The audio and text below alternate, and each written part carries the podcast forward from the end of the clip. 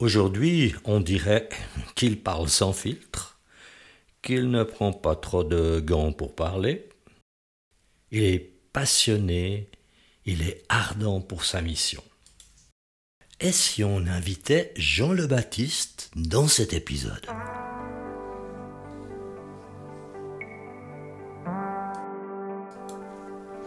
Bienvenue sur Allô la vie, le podcast qui te dit tout sur le Jésus de l'Évangile, cet Évangile qui bouleverse depuis 2000 ans des millions de vies, dont la mienne. Je m'appelle Mathieu M. Avec mes invités, je désire te communiquer l'espérance qu'on fait naître en nous, l'exemple extraordinaire de Jésus et sa passion sans limite pour les êtres humains.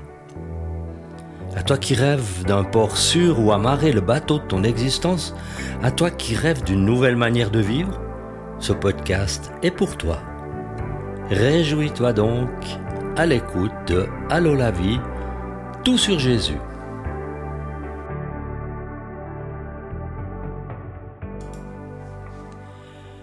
Je te souhaite la bienvenue sur Allô la vie, tout sur Jésus. Merci parce que tu es attentif à tout ce qui se passe dans ce podcast. Il y a une page Facebook maintenant, Allô la vie, tout sur Jésus. Il y a une adresse email de contact personnel. Et bientôt, nous aurons un premier invité avec lequel nous pourrons discuter. La diffusion francophonie prend de l'ampleur et ça touche à chaque nouvel épisode de nouveaux pays un peu partout et ça, je m'en réjouis parce que c'est le but du podcast et c'est toujours de faire connaître l'Évangile à ceux qui ne l'ont jamais entendu, parce qu'il y en a énormément dans le monde entier. Et sur la francophonie qui compte euh, plus de 300 millions de personnes, cela fait beaucoup de gens. Toi qui connais peut-être déjà l'Évangile, tu peux aussi contribuer en partageant des épisodes avec ton entourage de la manière qui te semble la meilleure. Alors pour en revenir à la question du jour, et si on invitait Jean le Baptiste dans cet épisode? J'ai pensé que le premier épisode de cette nouvelle partie de Allô la vie devait comporter un nouveau défi pour moi. Parce que c'est à moi de créer et aussi pour toi parce que c'est à toi de l'écouter. Donc ce défi, c'est vous présenter Jean le Baptiste d'après ce que l'Évangile nous en dit. Bon, tout d'abord, Jean, me fait penser à ces gens entièrement passionnés par ce qu'ils font. Tu as peut-être déjà entendu un scientifique parler des étoiles ou de ses recherches ou de ses découvertes. Peut-être aussi tu as entendu une artiste parler de sa dernière création ou un sportif de son dernier exploit, ou aussi des parents de leurs magnifiques enfants, ou un jeune du monde dont ils rêvent. On peut entendre dans leur voix qu'ils aiment tous passionnément ce qu'ils font, et c'est merveilleusement rafraîchissant qu'ils croient fermement à la mission qu'ils ont sur cette planète. On pourrait même voir leurs yeux briller de bonheur, mais ce n'est pas de la vidéo, c'est de l'audio. Alors Jean le Baptiste était de cette trempe de passionnés, parce qu'il était pleinement investi dans la mission que Dieu lui avait donnée, il était à l'écoute du Saint-Esprit qui l'inspirait à chacun des pas qu'il devait faire. Alors, que dirais-tu de remonter une nouvelle fois le temps grâce au récit de Luc qu'il a écrit?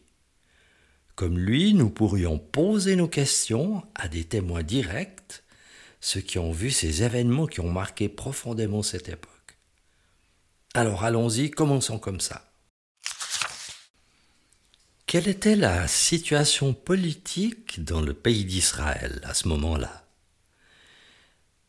Nous sommes 30 ans après la naissance de Jésus. C'est Tibère qui règne depuis 15 ans sur l'Empire romain.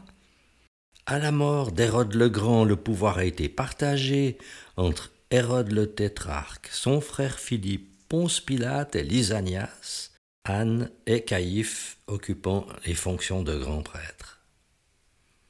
Et alors, c'est à ce moment-là que Jean-Baptiste, fils de Zacharie, a commencé à prêcher Oui, il disait que Dieu lui avait parlé dans le désert et qu'il lui avait donné comme mission de prêcher le baptême de repentance pour le pardon des péchés. Il a parcouru en long et en large toute la région du Jourdain, les gens ont commencé à venir vers lui.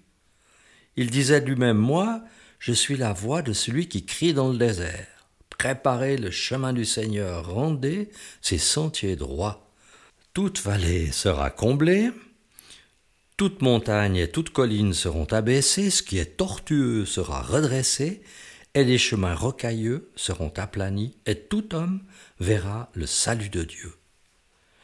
Et à quoi Jean le Baptiste ressemblait-il physiquement? Certainement à un homme de son temps, une trentaine d'années, mais en souvenir de sa préparation à la mission de prophète, un visage bien buriné par le soleil du désert, un corps très mince nourri de sauterelles et de miel sauvage, un vêtement en poil de chameau et une ceinture de cuir autour de la taille, parlant d'une voix pleine d'assurance. Moi, il paraît qu'il mâchait pas ses mots. Oui, et surtout envers ceux qui venaient se faire baptiser juste pour suivre la mode. On l'a entendu leur dire Mais race de vipères qui vous a appris à fuir la colère à venir. Produisez donc des fruits qui confirment que votre attitude a changé. Ne vous mettez pas à dire vous-même Ah, mais nous, nous avons Abraham comme ancêtre, tout va bien aller. Alors cela devait jeter un froid dans l'auditoire, n'est-ce pas? Il ne supportait pas l'hypocrisie, ni le faire-valoir, encore moins l'orgueil religieux. Il s'entendait à merveille à saper les illusions de ceux qui s'imaginaient être si bien nés qu'ils seraient à l'abri des problèmes et qu'ils pourraient toujours compter sur le soutien de Dieu. Alors, est-ce que, comme tous les prophètes qui sont passés avant lui, est-ce qu'il utilisait parfois des paraboles? Et souvent il était vu leur désigner les grosses pierres sur les rives du Jourdain en déclarant Croyez-vous que Dieu a besoin de vous? De ces pierres, Dieu peut faire naître des descendants à Abraham Prenez donc garde à la cognée qu'il manie comme le bûcheron qui abat l'arbre qui ne porte pas de fruits.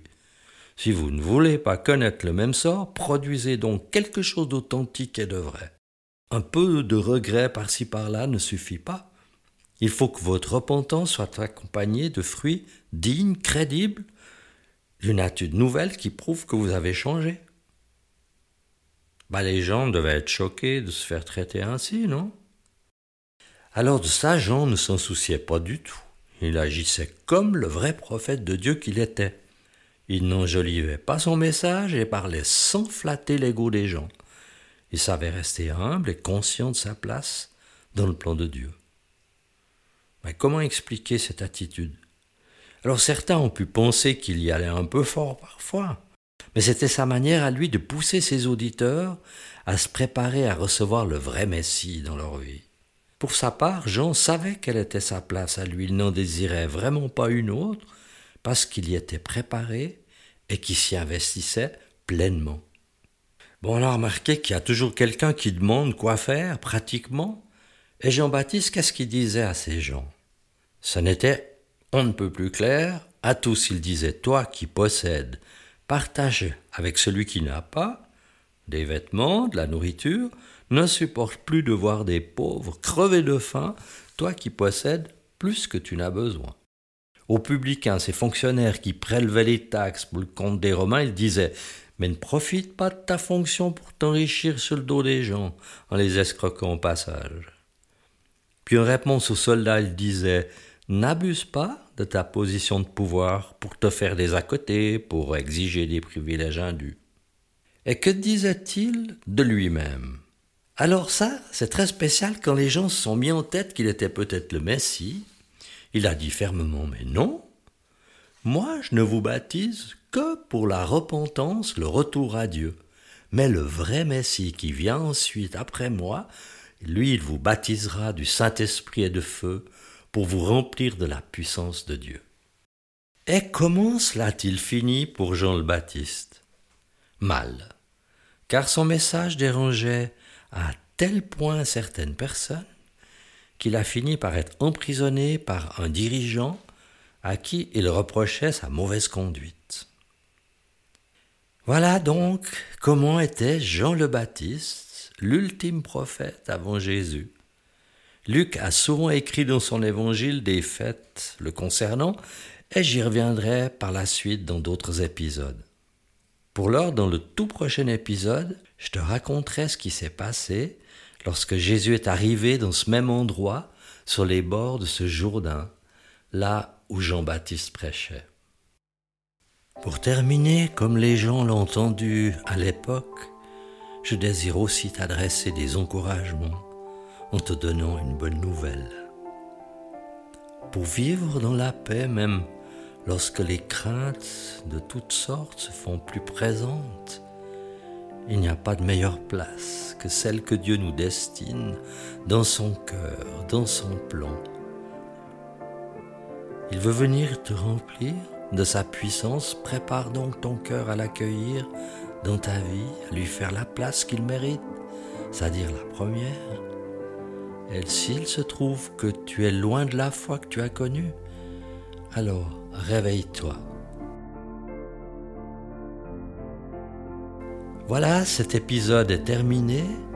Je me réjouis que tu puisses l'écouter avec joie, avec plaisir, le partager, comme je te l'ai dit tout au début, et ensuite t'abonner à l'une des plateformes qui t'intéresse et en faire le meilleur usage pour toi dans ta vie. À bientôt sur Allo la vie.